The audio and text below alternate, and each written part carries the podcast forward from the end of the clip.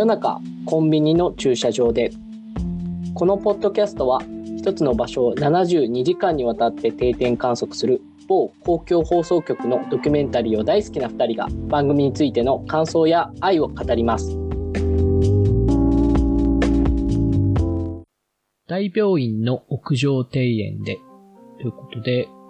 今回はですね、この東京のあのお茶の水駅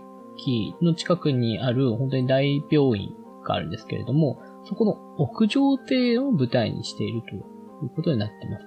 まあその本当に東京のど真ん中のところにあるので、こう公園というのがこう屋上とかにこうしっかりあるっていうところで、そこにまあ入院してる方であったりとか、まああのお見舞いに来た方、まあもしくはその医療従事者、従事者の方々みたいな方々、まあそれぞれが屋上庭園に来て、まあ、日の光を浴びているという3日間になっていました。では、今回山口さんいかがでしたでしょうか？これいきなり本田さんに質問なんですけど、はいはい。本田さんってこう入院、結構長期で入院したことってあります？いや、これないんですよね、僕。ああ。なんか僕、まあ、子供の時割とその病弱っていうか、で、うんこう入院してることが多かったんですよね。うん。で、その時の、まあ、うっすらした記憶っていうか、で、うん。やっぱあるのが、今回の回でもそれ繰り返し出てきたんですけど、うん。やっぱシャバですよね。シャバの空気ですよね、外は。言ってましたね。うん。ね。本当に、なんか屋外っていうものに触れることが少ないんですよ、入院してると。はい。しかもそれって、なんか意識しないと外に出ないっていうことなんですよね。で、うん。なんかコロナ禍でそれこそステイホームを家にいることを強いられていたっていうのとはまた違う、こう外に出れないっていう、環境的にも出れない強制力みたいなのもあるわけです。より、コロナとかよりも。時間が決まってたりしますからね。そうそうそうそう、うん外出時間とか含めてね。うん。なんかそ、それが、こ今回のその、まあ、言ってしまえばあの屋上庭園別に何があるわけじゃないじゃないですか。はいはいはい。うん。いや、ありますよ。それ緑豊かな木々とかね、椅子とかはあるかもしれないけど、とはいえ別になんか特別なものがあるわけじゃないし、なんか別に言ってしまえばそこら辺の公園と変わんないわけじゃないですか。うん。でも、やっぱ大病院の中にあるからこそ、そのシャバ感があるんですよ。うん。それは、なんか僕も、本当にこれ見て、うっすらその幼い頃の記憶を思い出しつつ、なんか確かにあったな、そういうシャバ感っていうのはすごい思いましたね。うん。まあ、今回って空中庭園と言ってるんですけど、うん。まあ、基本的にそういうなんか大きい病院とかって、大抵やっぱりそういう入院病棟とかあると、その、公園が敷地内に設置されてるのが結構ほとんどじゃないですか。そうですね。でうん。それがほとんどそのさっき山口さんが言った通りで、まあ本当に少しでもこう気分転換をするとか、あの本当にこうリハビリも兼ねて歩くとか、うん。あの、まあお見舞いに来た親族の人とこう一緒にひとときを過ごすとかっていうところで、非常に多分その、で、それがまあ自然があってみたいなところって多分、その治療的な意味合いというか精神衛生上で非常に大事な場所なんだなっていうのは、それがすごく分かって、まあ空中庭園になってるのは、それは端的にそれで大都会、本当にお茶の水駅のその都心にあるので、うん。あ、の、土地的な問題で、あの、屋上にありますっていうことだと思うんですけど、あの、まあそういう本当に大都会の、本当に病院であっても、そういうこう自然みたいな、そのシャバーンみたいな場所を作るっていうことが、まあ本当に非常に大事で、で、まあ自分はその入院したことはないっていうのは言ったんですけれども、うんまあ今回ここで出てきてた人たちも、なんかやっぱ病院って本当になんかこう、意図せずして来てしまうもんなんですよね。うんうんなんか本当に単純になんか自分が今元気だからって明日いつどうなるかわからないっていうのを本当に如実に表していて、うん。うん。あの、もう本当に全然自分も季節して癌になってしまって、ここにやってきたとか、本当に、まあ結構重い病気の方とかって結構たくさんいらっしゃったなとは思うんですけど、それも含めて、あの、ある日突然できて、あの、一旦なんていうか、まあ治療に専念じゃないですけど、入院したりして、あの、本当に状況がわからないまま入院して治療を受けて手術してとかってやっていくうちに、多分本当にやっと外に出てきたっていう感覚だと思うんですよね、皆さんが。本当にいきなりこう非日常的なところで閉鎖空間に入って、本当に、まあ、多分本当に術後すぐとかはまだ外出ちゃいけませんよみたいな多分言われてるはずで、それがなんかやっと出て来れるタイミングになった、もしくはその本当に治療は完治してないんだけれども、何回も何回も通ううちとか何回も入院するうちに、あ、こういう場所があるんだねってことで、まあ多少出れるようになったみたいな。うん、本当にあの、そういう方々がいろいろいて、あの、それのシャバの感じみたいなのが、あの、やっぱ自由っていきなり奪われないとそういうのって感じれないんだなっていうのは、めちゃめちゃこの皆さんを見て思ったっていうのは、自分も経験ないとはいえう、ん。なんかそれは非常に全員の顔ぶり、顔つきからして分かったなーっていうのがありますね。うん。なんか、あと外から見たというか、お見舞いに来る側の視点みたいなのもあると思うんですよね。ありましたね。その、結局そういうその、病院の中だと、やっぱり、こう、誰かに監視されてる感じがするというか、うん、うんちょっとこう、息が詰まる感じがするみたいにってあると思うんですよね。多分病院独特の匂いの感じもあるし、うん。その、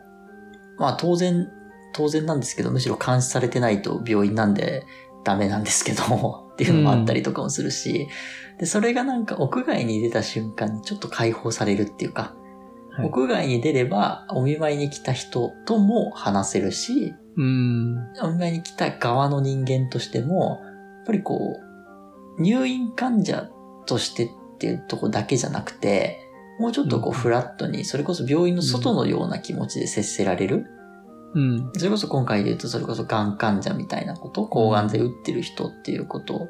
もちろんそうなんだけど、そういうことを強く意識せずに、病院っていうシチュエーションでベッド寝てるとそれはより強く意識しちゃうけど、外に出てくれば多少それが一瞬なりとも薄まるかもしれないし、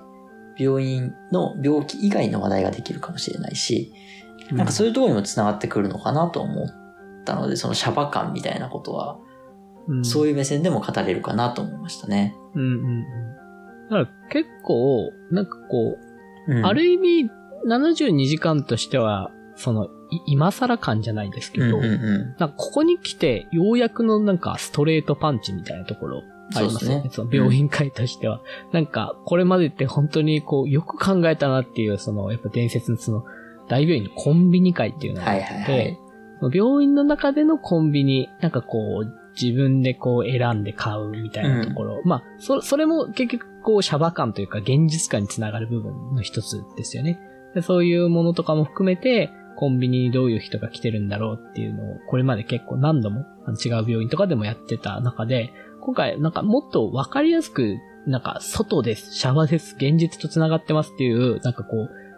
こう庭園というか、自然と触れ合うっていうところは、やっぱり同じようにそういう機能もあるし、実際に来てた人たちもそういう雰囲気がすごいあったなっていう、あの、まあちょっとほっと一息ついてるとこも含めて、っていうのがあったなっていうのは、ある意味72時間としては、割とストレートパンチ的な、うあん。の、のをこう、今回やってきたなっていうところは。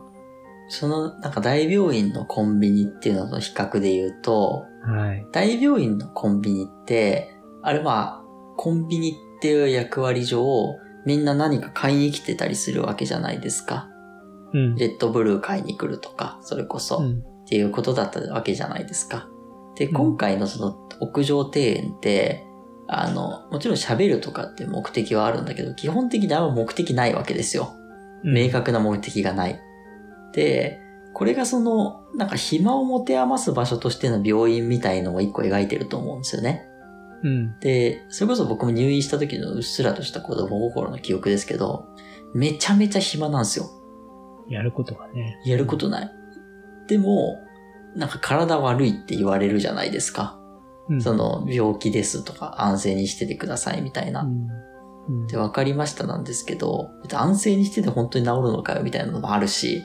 うん。でとはいえ暇なわけですよ。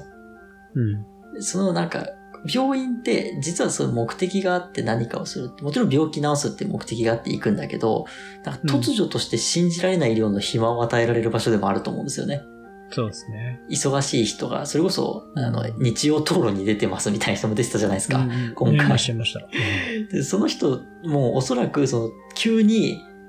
あの場合はその仕事をしてたから、携帯とか電話するために外に出てたけれども、多分そういう入院をすることによって突然の暇と向き合わさらざるを得ないシチュエーションになったと思うんですよね。うんうんうんで、なんかそうなった時に、じゃあ人ってどうするんだっけみたいな話が、なんか一個この回のポイント、見る時のポイントなのかなと思ってて、その話に繋がってくるのが、あの最後の方に出ていたあのサックスを練習するおじさんなんですよね。見ましたね。あの、でサックス練習してて、で、なん、何をこう、なんで練習してるんですかみたいな、音楽ですかみたいなけど、中華料理屋の店主っていう、町中華っていう、かっこいいですよね。ギャップ、あれギャップやばいっすよね、あれね。うんしかもね、なんかあのデジタルサックスの結構高いやつ、電子、サイレントの電子サックスみたいなやつそうそうそう。あれ結構高いやつなんですけど、なんかす、すごいっすよね。で、あの人も本当にずっと仕事してたわけじゃないですか。まあそれこそね、うん中華料理屋ってまあ、想像するにたやすいじゃないですか。めちゃめちゃ仕事大変なのが。ずっと立ちっぱなしだし、ねそうそうそう、忙しいし。で、だからそれが突然こう暇になって、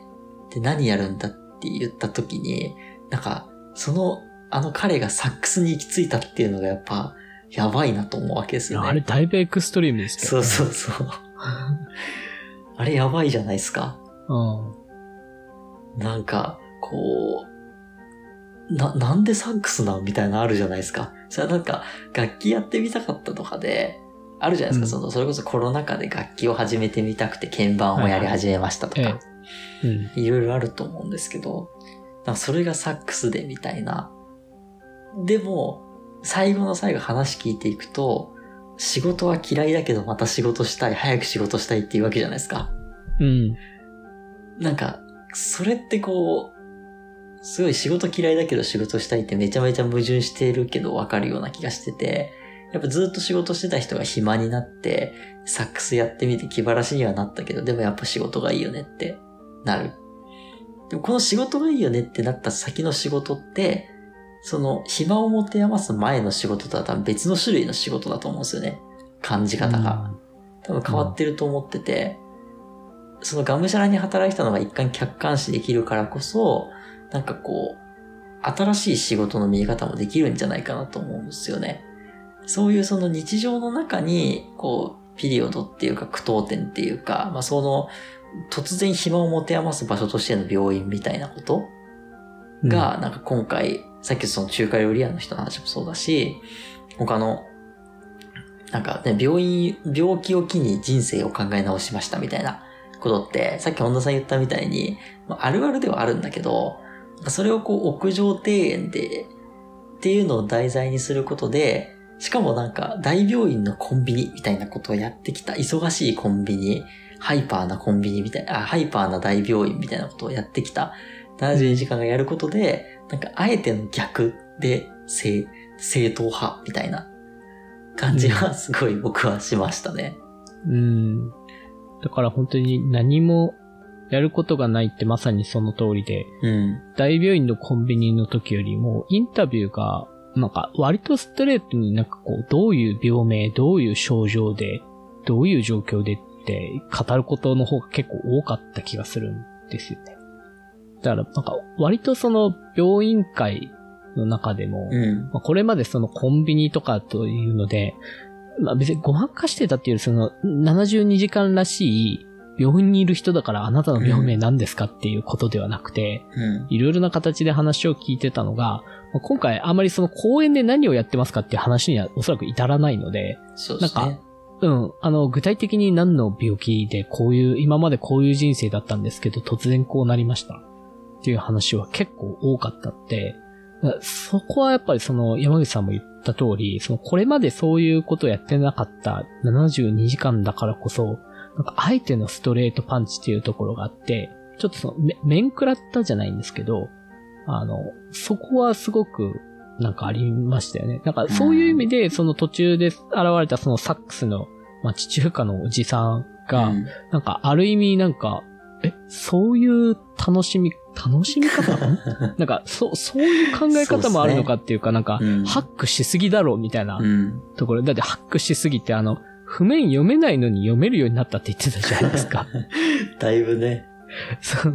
そんな、なんかその、入院期間を有効活用することあんのっていう、そのハック方面に行ったっていうのは、分かりやすい例として、やっぱそこが差し込まれてたのは結構良かったんですけど、うん。まあそ、それ以外は、やっぱり本当に淡々と自分が病気になってそれと向き合って、で、ああ、一旦こういうその、まあ、庭園みたいなところに出れて、ほっと一息なのか、まだ状況は変わってないけど、なのか、なんかそれぞれのがあってっていうところを、こう、まざまざと見たなーっていうところが、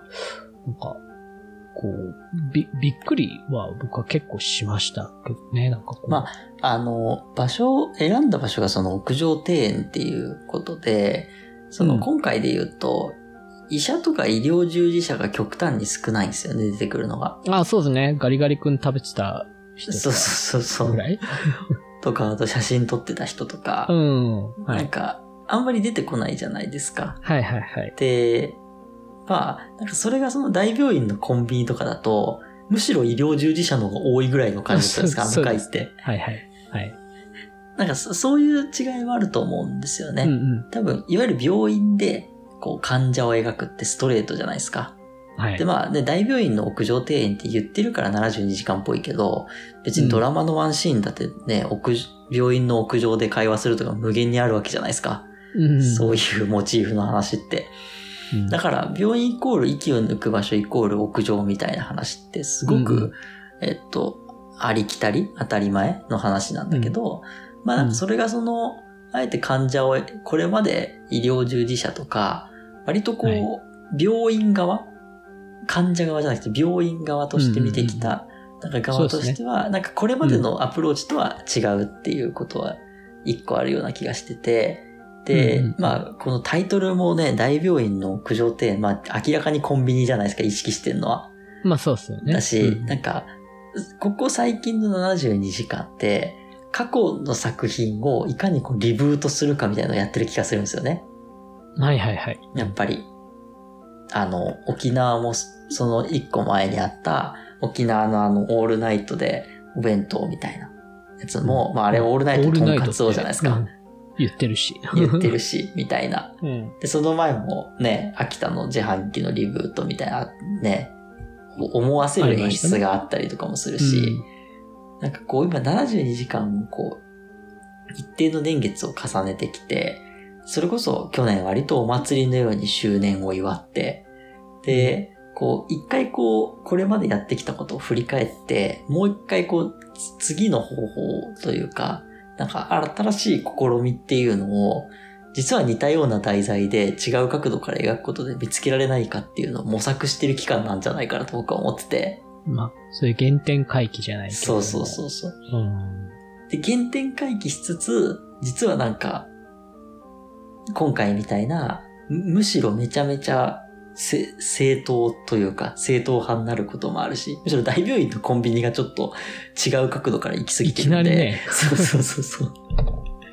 行き過ぎてるから、それもあるんですけど、うんなんかそそういうね、こうリ、リブート企画みたいなものが、なんかまあこれからも増えていくんじゃないかなと思いますかね、なんか。うんだから今回本当になんか、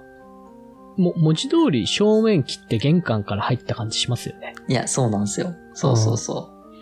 で、しかもそれは、その、多分、今回は病院っていうことであれば、多分そのコロナ禍的なところもあると思うんですう。よね。うん。なんかまあこれまでいろいろなそういうその取材できるかできないかっていうところの中で、なんか絶妙なロケ巡りをしていた72時間が、まあ、今回割とその、まあ本当に医療機関に、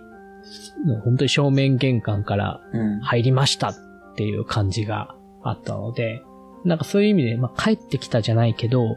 なんか新章スタートみたいな幕開けっぽい回っていう見方も一応本当できますよね。まあね、それこそ面会謝絶とかだったわけですからね。そうそうそうもうコロナ中なんて。だからね、ああやって、こう、お、ね、お見舞いの人が来ているみたいなことですらも多分コロナ禍はなかった話だし、うん。なんかそれも、ある意味ではこうコロナ以降の光景としては、うんまあ本当にいわゆる日常が戻ってきたっていうところの話にはなりますよね。うん。なんか、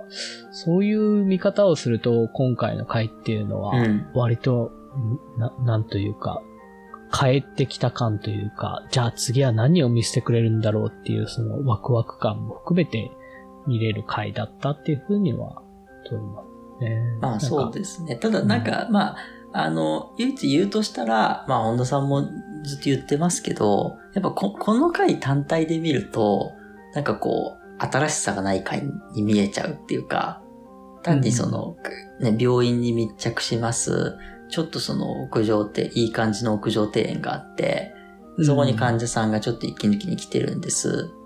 でおしまいっていう感じに見えちゃう。だけど、なんかそれは多分、なんか72時間を見てた人はやっぱ大病院のコンビニっていうのがあって、みたいな。割となんかこう作り方がこう、なんか僕らみたいなこう72時間オタク向けになってるんですよね、今回の。なんか、こう考えすぎた結果そっちに寄っちゃってる気がするんですよね。うんまあ一周回ってストレートパンチですよね、だから。ね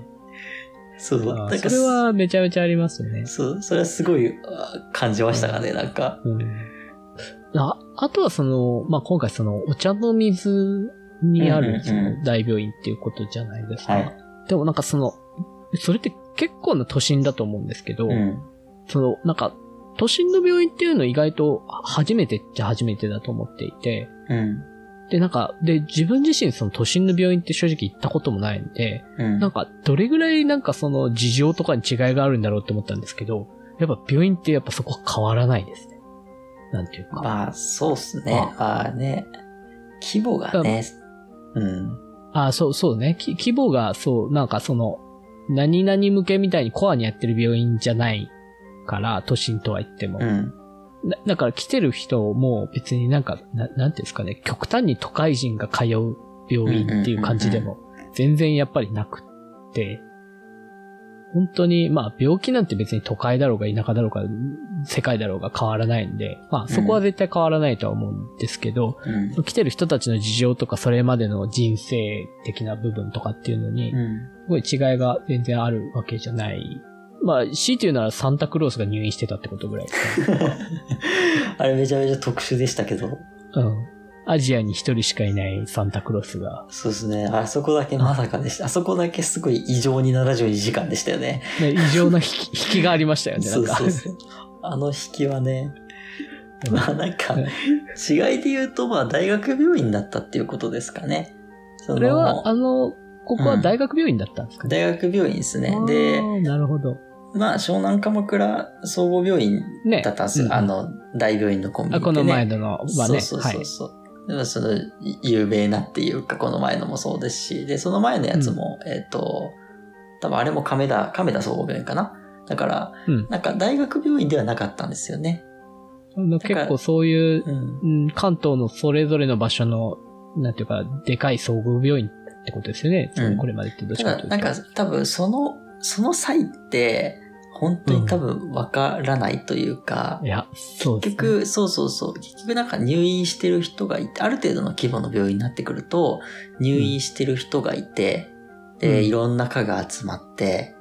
で、うんなんか手術もしていて、みたいな。うん割と一般的な理解ってそれぐらいじゃないですか。うん、で、なんかそそれぐらいのレベルで言うと多分差異ってないんですよ。その医科歯科も亀田総合も。で、結局みんなどこも忙しいだろうし。うん。なんかそれが、その、同じ大病院っていう風に、同じ大学病院も、こう街中の病院も含めてくくっても違和感がなくなってるっていうことだと思うんですよね。うん。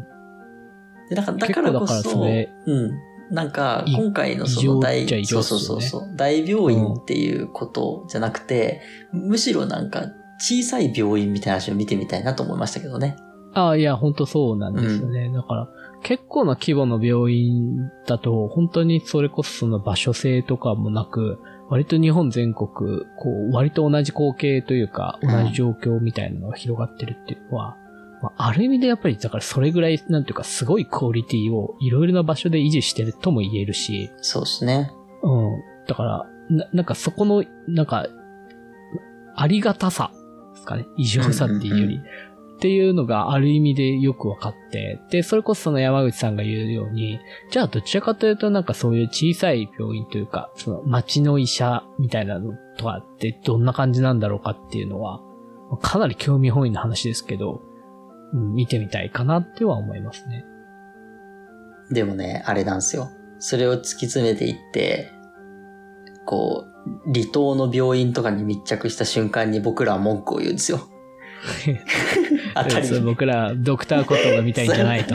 そうそうっていうか、こう、そんな王道なところに行ってどうするみたいなね。あまあ、いや、まあ、離離島っていうよりも、うんなんでしょうね。こう、山岳地帯とか、そ、そういうところの病院とかかな。そうですね。うん。まあ、なんかね。離島はうんわかりやすすぎるからな。そうそうそう。で、うんっていうね、こうなんか難しい部分あるじゃないですか。やっぱこう、はいはい今何年こうね、やってきて、こう、今リブートをやっているっていう。なんかそのなんかこう、いろいろ試している過程なんだろうなって。で、しかもこれの流れがしばらく続くんだろうなっていうのを感じさせる回でしたね。うんうん。だからもちろんその企画の、その絶妙さだけじゃなくて、やっぱりこう人のことなので、まあ引きですよね。どういう人に巡り合うかっていうところもすごく大事なので、そそ、そこのね、引きの部分も結構そこだけで勝ってる回とかも結構ありますから、うん。うん、だから本当にいろいろなパターンで試してもらって、その時その時々で引いてくるこう人のなんかこう、垣間見えるものって何なんだろうなっていうのがあって、別にまあ、全然離島の診療所でも僕は大丈夫ですね。はい。本当ですか？ちょっと、いなんか言うかもしれないですけど。大丈夫ですよ。本当に会った時に過去回をこう持って、ねあなたこう言ってましたよねって、こう証拠に残すのやめてください。本当ですか？はいということで、はい。というところですかね。かね今回は、はいはい、以上となります。はい。ありがとうございました。ありがとうございました。